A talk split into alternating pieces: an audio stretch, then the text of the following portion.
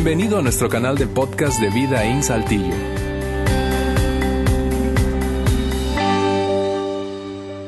Muy bien, amigas, amigos, gracias por acompañarnos hoy, especialmente eh, si estás aquí en el auditorio, porque eh, yo sé que se antojaba quedarse en casa, ¿verdad? Con chocolatito caliente, café, pan dulce.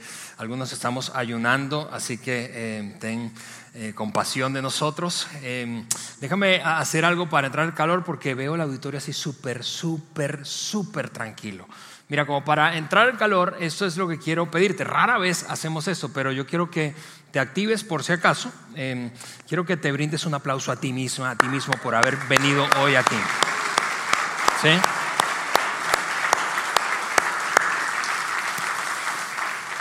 Muy bien, si tienes algo de frío todavía, eh, hay ahí en la gente de nuestro equipo increíble, atención al invitado, tiene algunas cobijas, no hay muchas, unas mantitas.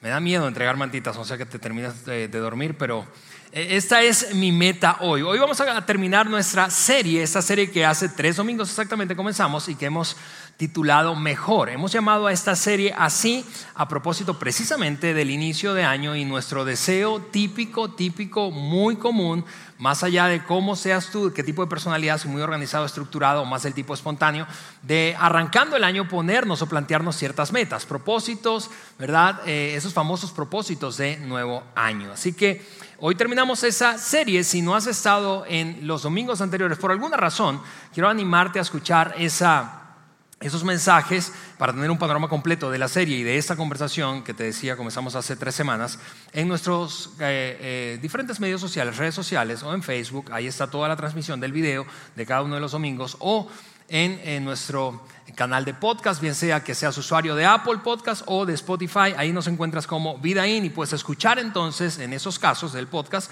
puedes escuchar el mensaje que te perdiste. Hoy vamos a comenzar de una manera diferente. Durante la semana, precisamente si tú eres uno de nuestros seguidores en redes sociales o de alguna manera estás conectado a los grupos, diferentes grupos de WhatsApp que tenemos aquí en Vidaín, recibiste un mensaje o viste un post que eh, te animaba a participar precisamente en la construcción del mensaje de hoy para darle pie a esta eh, conversación final de la serie mejor. Y la pregunta que hicimos fue la siguiente, la pregunta que lanzamos en redes sociales o por los diferentes grupos de WhatsApp fue esta, ¿cuál es tu propósito principal de año nuevo para este 2020? Por cierto, insisto, si no eres eh, un seguidor de nuestras redes sociales o no te enteraste de, ninguna forma de esta eh, pregunta, es una buena ocasión para encontrarnos en redes, tanto en Facebook como Instagram, nos encuentras como Vidaín Saltillo. Pero esta pregunta fue la que lanzamos y recopilamos sus respuestas, así que quiero darles gracias por darse el tiempo, tomarse el tiempo de responder y llegó el momento de mostrarles las respuestas. Vamos a poner aquí en la, en la pantalla y de hecho en las pantallas grandes también cuál es el resultado de las respuestas que ustedes mismos, ustedes mismas dieron. Perdón. Ese es el resultado, es increíble eso y es súper curioso porque ustedes son de las audiencias más finas que uno puede encontrar. Honestamente me siento privilegiado al ver que el 44% de ustedes dice, yo quiero ese año crecer espiritualmente. Y de hecho, seguramente eso es lo que te tiene aquí. Y, gracias por la confianza, gracias por apostar a nosotros, apostar a Vidaín para crear ese ambiente en el que puedas crecer espiritualmente. Otro 28% básicamente dijo, mira, mi meta ese año es desarrollarme intelectual o profesionalmente. Y eso habla del alto deseo de crecimiento. Mira eso, solo si sumas esas esas, esas dos grandes rubros, pues vas a tener más del 70%, más de 7 de cada 10 de ustedes está queriendo crecer espiritualmente o crecer profesional o intelectualmente. El resto abrazó los propósitos, pero mira curioso, más comunes, más populares, que son hacer dieta o perder peso, hacer ejercicio, otros eh, que dimos la oportunidad de eh, incluir allí como respuesta, viajar un 3% o dejar una adicción un 3%. Ahora, algo curioso de este pastel y cómo está distribuido, más allá de los porcentajes, es que las respuestas que ustedes dieron y que honestamente seguro representan a un grupo más extendido, seguro las otras dos reuniones y, personas que tú conoces que tienen propósitos similares a los tuyos para este año, algo en común que tienen todas esas respuestas es lo siguiente, es que todas esas respuestas hablan de, de, hecho de ese deseo que tú y yo tenemos de ser mejores. Y, y eso es algo fascinante porque todos estamos en un terreno común cuando se trata de eso. Todos anhelamos ser mejores. En alguna área, en varias áreas al mismo tiempo, pero todos anhelamos ser mejores. Y por eso es que me encanta que hayamos comenzado este año con esta serie y especialmente que le hayamos, puesto eh, ese título, porque creo que dimos en el clavo. Todos queremos ser mejores. Todos queremos que este año sea mejor en una o más áreas de nuestras vidas. Insisto. Y, y eso es así, básicamente, ¿por qué? Porque mejor, ¿no es cierto que mejor se siente alcanzable? Cuando tú escuchas la palabra mejor, piensas, bueno, un poquito mejor, un poquito mejor, un 1% mejor, un grado hacia otra dirección es mejor que en la dirección en la que iba. Mejor se siente alcanzable, mejor no es una cosa así como imposible, mejor, mejor es alcanzable. De hecho, mejor es mejor que nada. Quizá tú dices, bueno, yo no, no seré una persona totalmente nueva y renovada, no tendré un matrimonio perfecto para este año, pero un poquito mejor. Y un poquito mejor es mejor que nada. Ser mejor es mejor que no ser mejor.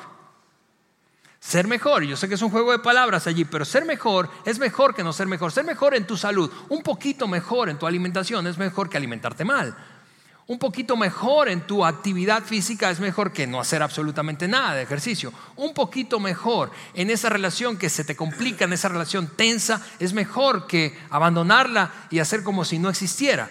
Un poquito mejor, un poquito mejor es mejor. Y eso te repito, es algo con lo que todos nos identificamos. Pero debo confesarte algo, mientras yo más pienso a lo largo de esa serie, más he pensado en esa palabra mejor y en el deseo que yo tengo de mejorar, seguro como el tuyo, tal como vimos en las respuestas, todos estamos en ese terreno común, queremos ser mejores. Pero mientras yo, yo más pienso en eso, en ser mejor, y en ese concepto que hemos manejado desde el inicio, que un poquito mejor es mejor que nada, yo me he llegado a preguntar, ¿es mejor lo mejor que yo puedo ser?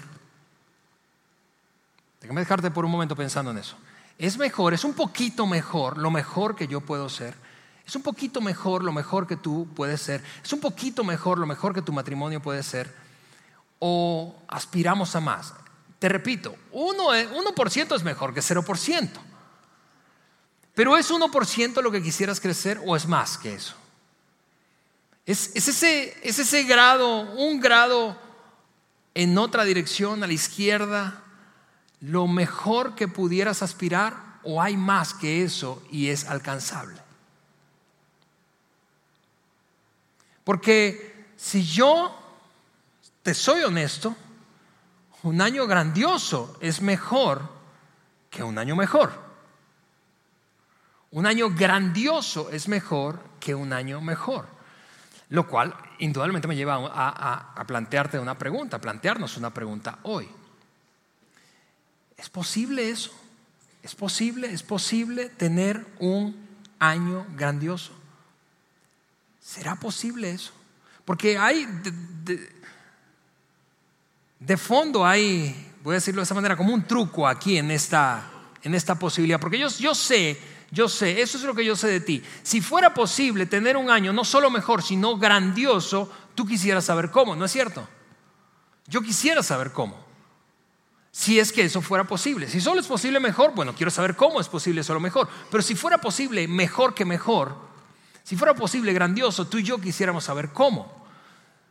Y, por eso hoy me volví a traer esta ilustración que o esos elementos que utilicé en el primer domingo de la serie, hace tres semanas cuando arrancamos, a modo de ilustración, porque hoy lo que quiero hacer es conectar eh, aquella ilustración, no sé si lo recuerdas, de estas canicas, que un poquito mejor, un poquito mejor en nuestro año hecho consistentemente hace que tengamos resultados extraordinarios, eventualmente. Un poquito mejor. Ese es el principio de las pequeñas cosas. Un poquito mejor, un poquito mejor. Un no necesitamos un gran cambio, pero un poquito mejor, consistentemente hecho, producirá grandes resultados. Hoy vamos a retomar esa ilustración, pero vamos a utilizarla quizá de una manera que no la has considerado o no has pensado. Y para eso lo que quiero hacer es tomar una conversación que en alguna ocasión tuvieron los discípulos de Jesús con Jesucristo, en la que abordaron precisamente este tema abordaron el tema de que cómo podríamos no solo ser mejores, sino grandiosos, grandes, no solo ser mejores. Está bien ser mejor y todos celebraríamos con ser mejor en vez de con no ser ni un poquito mejor, pero es posible ser grandioso, es posible hacer eso y eso empezaron a conversarlo en alguna ocasión los discípulos con Jesús. El tema fue increíblemente interesante porque se dio en medio de una conversación que en la que se estaba hablando de otro tema, Jesús planteó un tema distinto en esa conversación. Y ellos cambiaron el tema porque en el fondo, como te decía hace un rato, todos tenemos, incluyendo los discípulos hace dos mil años, algo en común cuando se trata de nuestro anhelo de ser mejores. Queremos ser más que mejores, queremos ser grandiosos. Ahora, para darte un poquito de contexto, ese grupo de, eh, de hombres que acompañaba a Jesús para arriba y para abajo mientras hizo esa actividad o vida pública, eh, eh, tenían diversos trasfondos. Cada uno de ellos venía de un, de un, origen distinto. Es decir, algunos de ellos, por ejemplo, venían de, eh, o, Jesús los llamó mientras ellos trabajaban en una empresa familiar de pesca, eran pescadores. algún otro lo llamó mientras él estaba siendo, sirviendo como fiscal de tributos, algo como fiscal del SAT, ¿verdad? Pero en la época trabajaba para Roma recolectando impuestos eso era una actividad vergonzosa si eras un judío. ¿Por qué? Porque básicamente lo que habías hecho era vender tu conciencia y por lo tanto traicionar a tu patria, cobrándoles impuestos a tus compatriotas y dándoselos a, un gobierno extranjero. Así que ellos eran vistos como una escoria. Pero como sea, eran distintos sus trasfondos y en la medida en que ellos aceptaron la invitación que les extendió Cristo para convertirse en sus seguidores, en sus discípulos, en sus aprendices, sus vidas mejoraron significativamente. Así que ellos estaban familiarizados con esta experiencia de ser mejores. Sus vidas cambiaron radicalmente en algunos casos, sus vidas fueron mejores. Las experiencias los marcaron para ser mejores.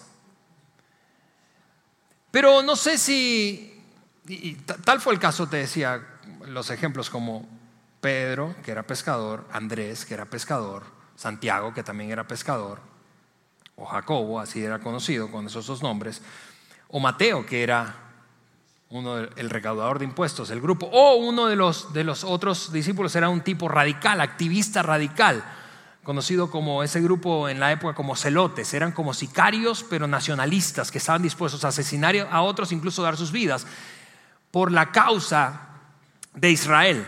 Así que así de diversos eran, y te repito, habían experimentado mejoría, mejoría en sus vidas debido a que habían estado tiempo con Jesús. ¿Y, por qué digo mejoría? Mira, porque en la época, si, si tú crecías siendo niño eh, eh, en, el Israel de ese entonces, tu aspiración más grande era convertirte en un rabino. Era un país, una nación esencialmente espiritual en donde lo espiritual eh, era lo más importante, era la actividad más popular, incluso en ocasiones no solo la más popular, eh, sino la más lucrativa. Eh, y, por eso todos en esencia, es una generalización, pero todos los niños crecían con el anhelo de sus padres, así como cuando tú le has dicho a tu hijo, yo quiero que tú seas un ingeniero. Bueno, en esa época, entonces la, la conversación sería más o menos, yo quiero que tú seas un rabino y por eso vas a ir a estudiar en tal lugar, en tal escuela, con tal persona. Pero esa experiencia de estudio pasaba por un requisito. Tenías que ser, después de verte en acción, mientras estudiabas y te formabas, como un adolescente en este caso, un rabino ya establecido tenía que llamarte para convertirte en su discípulo. Y entonces por eso aquellas famosas frases de Jesús cuando decía, sígueme, era una frase muy típica, sígueme. Eso le decía un rabino un maestro de la ley, un religioso, un líder religioso de la época a cualquier muchacho adolescente. Sígueme, sígueme, sígueme. Si tú te dedicabas como estos hombres a la pesca, al negocio familiar de la pesca o a recaudar impuestos o eras nacionalista, pues no te había ido muy bien en la, en la Academia de Formación Teológica y Espiritual y por lo tanto no habías tenido otra opción sino dedicarte a aquello que era lo que hacía tu familia. Por eso es que te digo, ellos experimentaron mejoría, porque a pesar de que se dieron cuenta que no tenían lo necesario, ni el potencial, ni la capacidad para convertirse en rabinos, y entonces se dedicaron a una actividad que era contraria a la más popular, ellos habían sido llamados por este hombre que, que estaba revolucionando la vida espiritual del Israel de ese entonces. Así que sus vidas mejoraron. Pero eventualmente, eventualmente, y esto es una cosa curiosa, eventualmente, como tú y como yo, los discípulos empezaron a hacerse una pregunta y la pregunta fue la siguiente. Está bien ser mejor, pero lo mejor se ha convertido como en la norma. ¿Hay algo más que ser mejores? ¿Podríamos ser grandiosos? ¿Podemos ser grandiosos? ¿Podemos ser grandes? No solo mejores, grandes.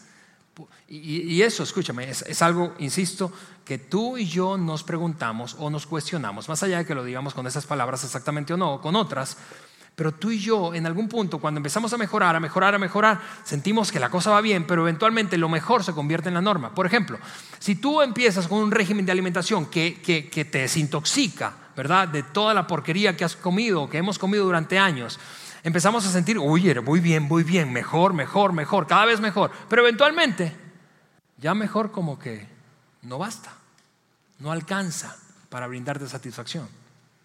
Es lo mismo si empiezas a activarte físicamente. Vas al gym a, duras penas. Ok, gym, sales a correr ahí alrededor de la plaza de la colonia. Y al principio sientes, es, una mejoría significativa, estás súper emocionado, pero eventualmente ya la plaza aburre, ¿no es cierto? Y entonces dices, ahora quisiera correr un poquito. Y luego eso te aburre y dices, ahora me quiero apuntar en una carrera en un 5K. Y así, y es lo mismo con la vida matrimonial, es lo mismo con la vida, con la vida emocional. Experimentas un poquito de mejora, pero ahora dices, está bien, mejoramos, pero eso es la norma ahora, ahora quiero más. Es exactamente lo que le pasó a los discípulos. Mejoraron radicalmente sus vidas, pero eventualmente llegaron a preguntarse, ¿y si mejor no es lo que queremos ya? Si lo que queremos es extraordinario, grandioso. Y en ese contexto, en ese contexto nos encontramos en esa conversación que te decía tuvieron en alguna ocasión que se trasladaban de un pueblo a otro, Jesús con sus discípulos. Jesús empieza a hablar de un tema, del tema más importante no solamente para ellos, sus discípulos, no solo para el pueblo judío, sino en general para el mundo entero. Empieza a anticipar su muerte y su resurrección. Él les está diciendo, es necesario que el Hijo del Hombre, así se autodenominaba Jesús, que el Hijo del Hombre sufra, sea entregado a manos de traidores y así entonces derramando su sangre, muera y al tercer día resucite. Y él está diciendo todo eso a su círculo íntimo. Imagina, es la primera vez que se los está diciendo y ellos están, él, evidentemente, la expectativa de Jesús es que, es que ellos reaccionen como se supone que uno debe reaccionar con un tema importante. Pero ellos en vez de hacer eso, hicieron algo que, por lo que yo quiero confesarte, yo tengo problemas matrimoniales con eso que mi esposa me está hablando de algo y yo le saco otro tema. Eso es lo peor que yo puedo hacer, Eliana. Pero ¿por qué no prestas atención a lo que te estoy diciendo? Me dice Eliana. Y en efecto, exactamente eso fue lo que les pasó a los discípulos. Jesús está hablándoles de ese gran tema, ese gran, gran, gran tema.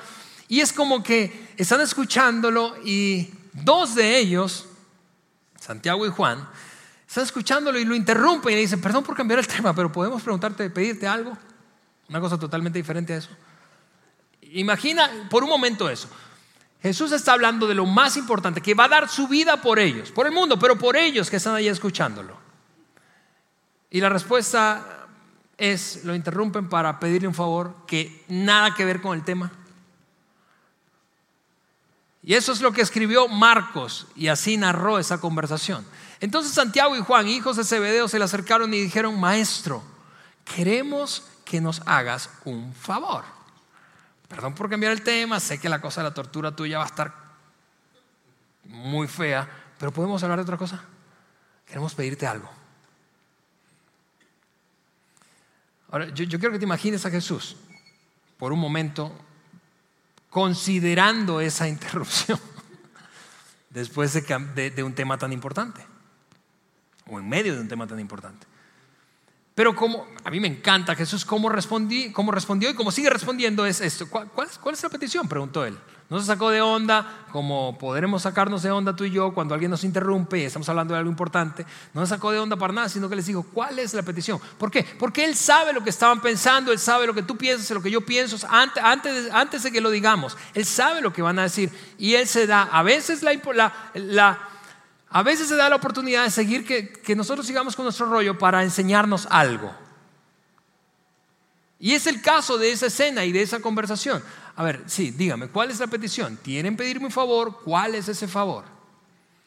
Y ese es el favor que estos le piden en medio del tema de la muerte y resurrección del que él está hablando. Cuando te sientes en tu trono glorioso, porque de alguna manera Juan y Santiago habían intuido, comprendido que iba a estar en algún momento en la gloria. Cuando te sientes en tu, trono glorioso, nosotros queremos sentarnos, nosotros, no nosotros, no nosotros dos, nosotros que somos hermanos, nosotros queremos sentarnos en lugares, de, en lugares de honor a tu lado, uno a tu derecha y el otro a tu izquierda. Lo bueno es que esta gente pedía muy, muy específicamente. Cuando tú estés ok Señor, está bien el rollo que te van a matar y vas a morir por nosotros, lo agradecemos, pero perdón, eh, queremos pedirte esto porque tenemos este tema atorado aquí en la garganta y no, lo podemos ya guardar más. ¿Podrías tú hacernos este favor? Que cuando estés en el cielo nos sentemos a tu derecha y a tu izquierda. Escúchame, a esa es a la gente a la que nosotros hicimos santos, los beatificamos. No sé si has pensado en eso, pero a mí se me antoja ahorcar a estos infelices. Y nosotros históricamente los hicimos santos. Ahora, aunque yo tengo la tentación de juzgarlos, ¿verdad? Hoy aquí, juzgarlos por la embarrada de hablar de una cosa que nada que ver, de su egoísmo y su egocentrismo. Aunque tengo la tentación de eso, más que eso yo quiero entenderlos, entender qué es lo que hay detrás de esta petición. Lo que hay detrás de esta petición es exactamente esa pregunta que te decía, que con la que ellos empezaron a batallar y con la que tú y yo eventualmente batallamos. ¿Podemos ser grandes? No solo mejores, grandes. Podemos ser grandes. No solo alcanzar eso que, yo, que, ya hemos alcanzado, que, que en algún momento nos dejaba mucha satisfacción, pero pero podemos ser más, más que esto. Ahora, piensa, piensa conmigo en esto. Esa petición de Santiago y Juan, que eran hermanos, se la hicieron a Jesús delante de todos los otros diez discípulos.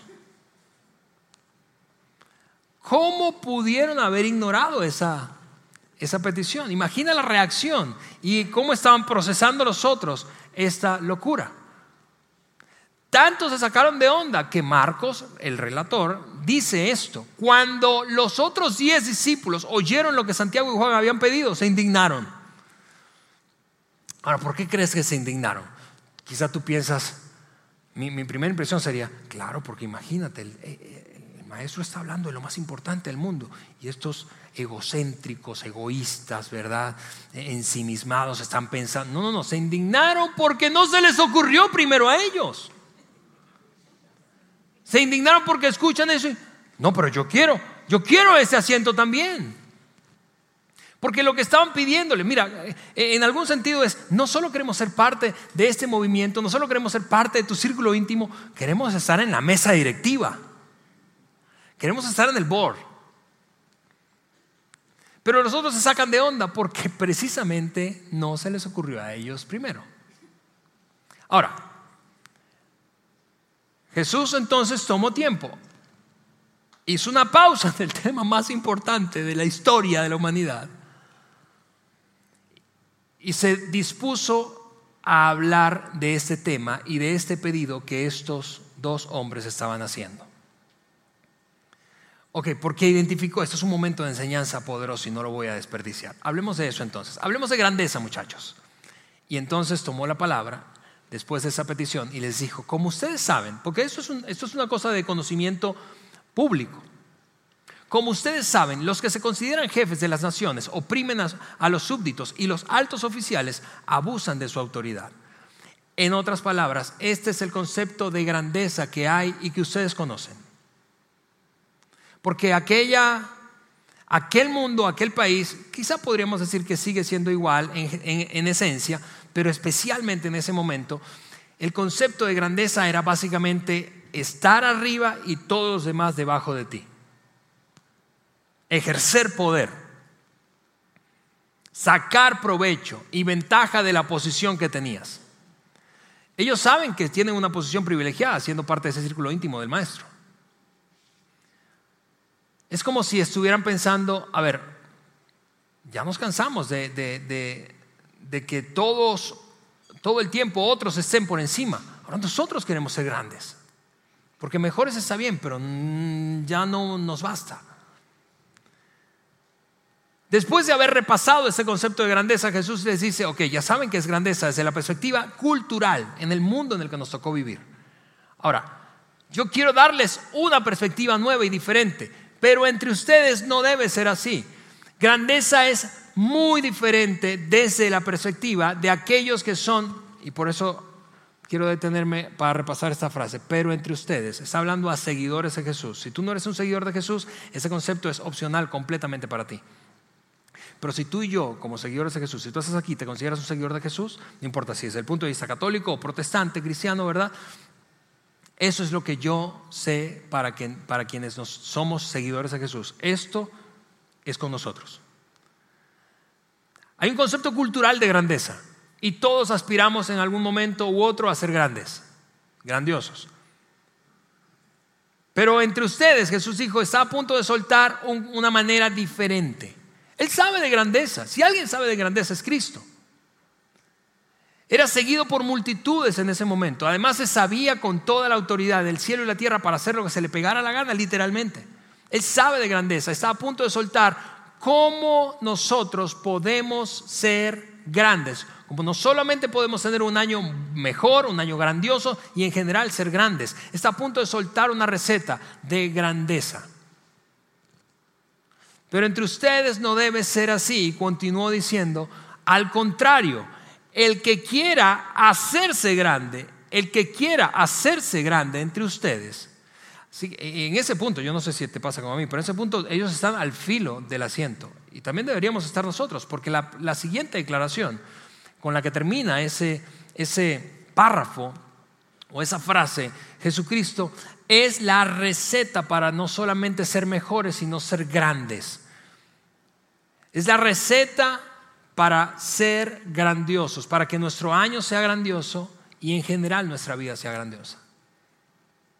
Pero entre ustedes no debe ser así. Al contrario, el que quiera hacerse grande entre ustedes deberá ser su servidor. Ahora, yo quiero que te detengas por un momento y, trates de imaginar la reacción de los discípulos, sus rostros, confundidos como siempre cuando Jesús salía con una enseñanza que, ¿what?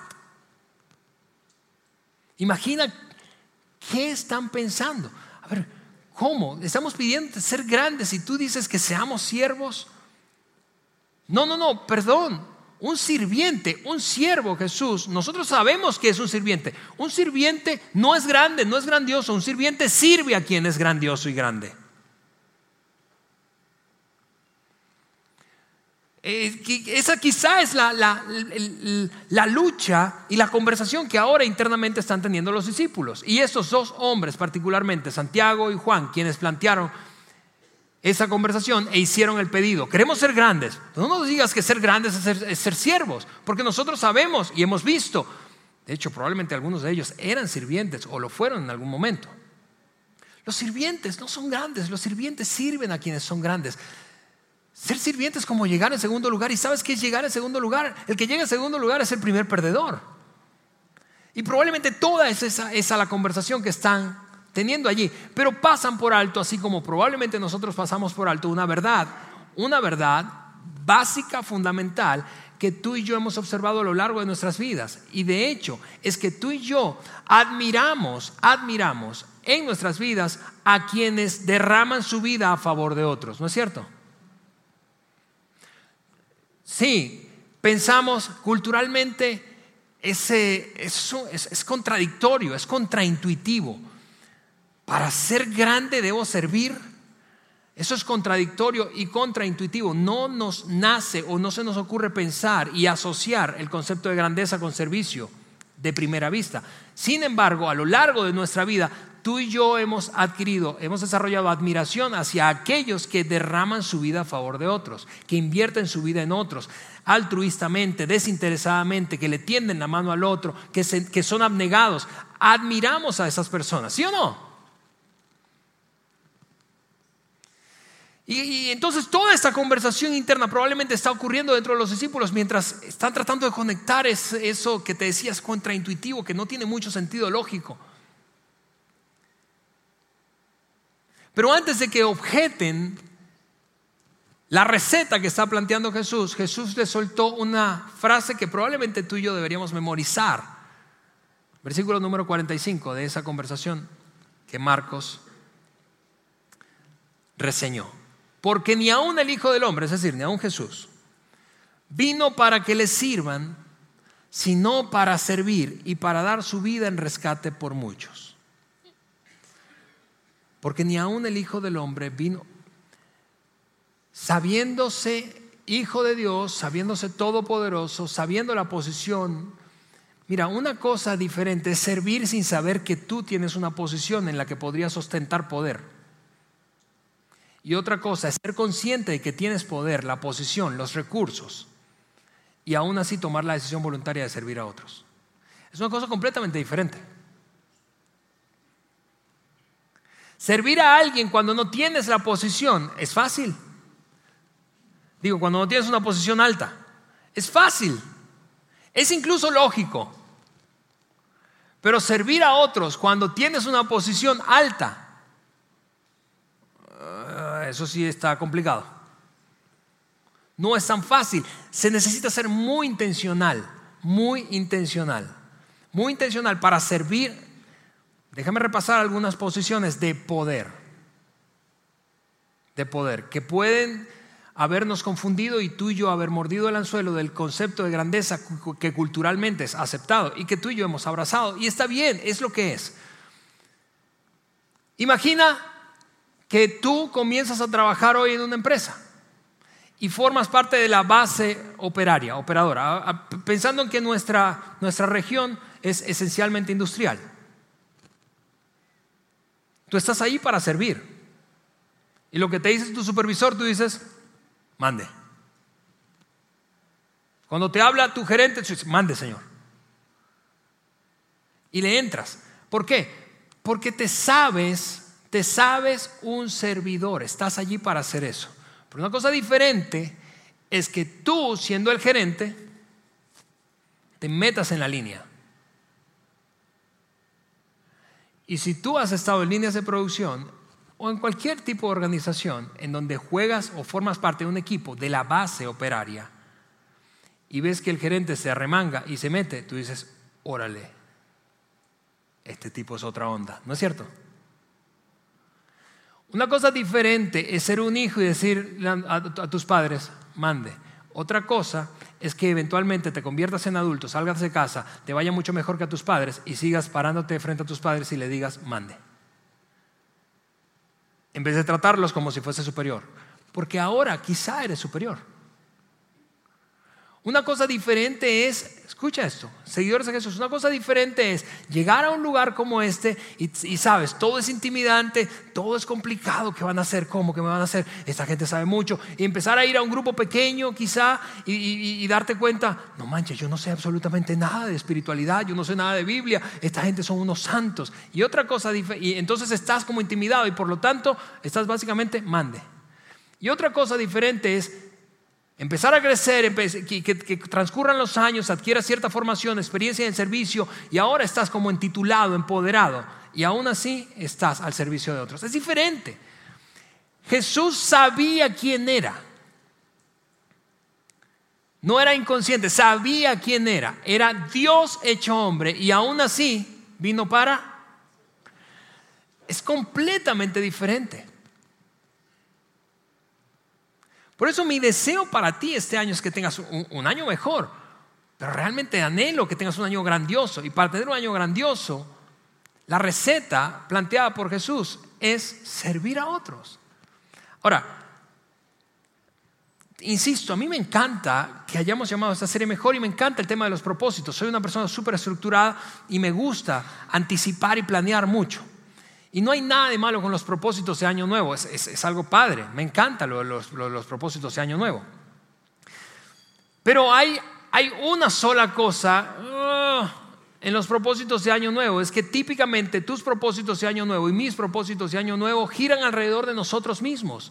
Los propósitos pueden hacerte mejor, pero servir a otros te hace grande. Déjame decirlo de otra manera somos más grandes cuando mejoramos la vida de los demás. Te voy a repetir eso. Somos más grandes cuando mejoramos la vida de los demás. Yo te decía que iba a usar esa ilustración de una manera diferente hoy. Y, cuando pensamos en este mensaje, eso es lo que anticipamos. De hecho, le pedimos a, cuatro personas eh, eh, antes de que comenzara esta reunión que me acompañaran en este momento al stage eh, para ayudarme con esa ilustración. Yo le voy a pedir a esas cuatro personas que nos comunicamos con ellos. Ahí vienen, mira, rápidamente viene este, em, para, para ayudarme con esa ilustración, porque eso es lo que quiero, quiero hacer es conectar visualmente lo que hemos hablado con este principio, esta receta de ser grandes. A cada uno le voy a pedir que agarre un... gracias por venir. Me gusta tu chaqueta, tu chamarra. Me gusta esa playera. Eh, como ven, a, Jerry no lo conocen casi. Recuérdame tu nombre. Juan. Juan, Lili y Valeria. Valeria sirve en Wamba, uno de nuestros ambientes. Lili sirve en Atención al Invitado. Jerry es un cantante aquí, ¿verdad? Y nuestro querido Juan que nos acompaña. Les, les voy a pedir que agarren uno de, cada uno agarre uno de esos frascos. Y eso es lo que vamos a hacer. Yo te decía, ¿recuerdas la, primera semana? El principio de las pequeñas cosas. Las pequeñas cosas hechas consistentemente producen grandes resultados. Y en, algún punto cuando nos quedamos sin, sin fuerzas, dijimos, si Dios interviene, pues hace toda la diferencia, hace toda la diferencia. Ahora, lo que quiero hacer es utilizar el mismo ejemplo, la misma ilustración, pero pensando en este concepto de grandeza que hoy estamos repasando, que Jesús conversó con aquellos discípulos. Imagina entonces que yo tomo una de estas canicas y en vez de sencillamente echarla en mi frasco, la echo en el frasco de alguien más. Y vuelvo a hacer lo mismo. Y vuelvo a hacer lo mismo. De hecho, es más, ahora les pido a ellos que me agarren de aquí, de mi frasco, y, empiecen a echarse canicas progresivamente. Esto es lo que pasa. Lo que pasa es que mientras yo hago esto, mientras comparto lo mejor que hay en mi vida con otros, eso es lo que ocurre, sus vidas mejoran. Y déjame decirte esto, tú sabes esto, es demasiado obvio seguramente para ti. Cuando tú y yo hacemos eso, sus vidas mejoran, pero algo pasa, es que tú te engrandeces, ¿no es cierto? Porque ahora ellos te ven con admiración, ¿sí o no? ¿Por qué? Porque no tendrías que hacer eso sin embargo lo estás haciendo. No tendrías por qué compartir, sin embargo compartes. No tendrías por qué pasar tiempo con él, sin embargo lo haces. No tendrías por qué y sin embargo lo haces. No tendrías por qué.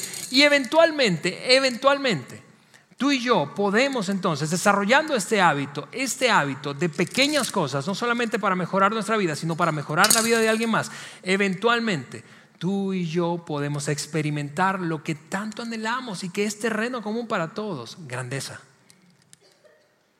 Tú y yo podemos ser grandes. Y, es una cosa que, que, suena así como rimbombante, demasiado exagerado. Realmente podemos, claro que podemos, solo que es una receta diferente a la que culturalmente hemos abrazado a lo largo de nuestra vida, ¿no es cierto? Podemos ser grandes mientras compartimos y damos lo que tenemos a otros. Ahora, yo quiero que despidamos con un aplauso a estos voluntarios que yo tengo aquí. Gracias, Juan. Ahora, si tú estás aquí, tú no te consideras un seguidor de Jesús, debo decirte esto. Si tú le quitas la parte de Jesús a este principio, todavía funciona.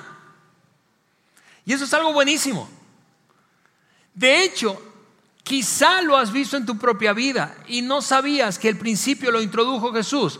En otras palabras, aún sin creer en, Jesús como el Hijo de Dios, aún con tus dudas, y por cierto, este ambiente y esa iglesia está hecha para ti, eres bienvenido, más que bienvenido aquí a este lugar. Pero aún con tus dudas, has abrazado un principio y lo has puesto en práctica en tu vida que es de Jesús. Imagínate qué curioso es eso. Ahora, si tú en cambio te consideras un seguidor de Jesús como yo, esto para ti no es opcional, es un mandamiento. Es un mandato. Y eso es algo muy diferente y es algo muy poderoso. Porque no sé si recuerdas aquella, seguidores a Jesús, porque no sé si recuerdas aquel momento en el que Jesús, a horas de ser entregado, traicionado por Judas, tomó tiempo para lavar los pies de sus discípulos después de lavar los pies de sus discípulos, Juan, ese hombre más cercano a Jesús, citó unas palabras que Jesús dijo después de lavarle los pies. Capítulo 13 del Evangelio según Juan. Jesús dijo, les di mi ejemplo. ¿Para qué? Para que lo sigan, no para que lo enseñen a otros. Les di mi ejemplo no para que digan, wow, qué bárbaro ese Jesús. Les di mi ejemplo con un solo propósito, para que lo sigan. Hagan lo mismo que yo he hecho con ustedes. Sirvan a otras personas. Hagan exactamente lo mismo. Por eso decía, para nosotros que nos consideramos seguidores de Jesús, esto no es opcional, es un mandato. Y es y es, increíble si te pones a pensar en el impacto que causaríamos tú y yo si nosotros comenzamos a hacer exactamente esto, a tomar un poco de lo que tenemos, a tomar un poco de nuestro tiempo, de nuestros talentos, de nuestras experiencias, de nuestros recursos y compartirlo con otro para hacer su vida mejor. Eventualmente, eso es lo que yo sé, tú puedes identificar gente grandiosa en tu vida que ha hecho eso contigo, que ha puesto canicas aun cuando no tenía que hacerlo, que agregó valor a tu vida, que estuvo en un momento difícil, que te acompañó cuando otros se alejaron, que te enseñó cuando no tenía por qué hacerlo. Tú puedes identificar a esas personas. Es más, ahora mismo quizá estás repasando nombres. Yo puedo identificar a esa gente en mi vida. La buena noticia es que tú puedes ser esa persona para otro en el futuro. Y eventualmente ellos cuando estén quizá en, en una cena, conversando con otro amigo, en una situación acompañando a alguien o sencillamente tomando un tiempo para agradecer, ellos van a referirse a ti como esa persona que sin tener que hacerlo, porque sabías cuál era tu posición y tu rol, sin embargo tomó la decisión voluntaria de servirles. Y entonces van a decir algo como, ¿y sabes qué? Entonces conocí a, César. Y la verdad, él no tenía por qué invertir tiempo en mí, pero lo hizo. Y eso hizo la diferencia. ¿Sabes qué? Y, entonces conocí a Alex. Y, sin, sin, razón aparente. Al principio me daba como un poco de sospecha, ¿por qué está, está queriendo ayudarme?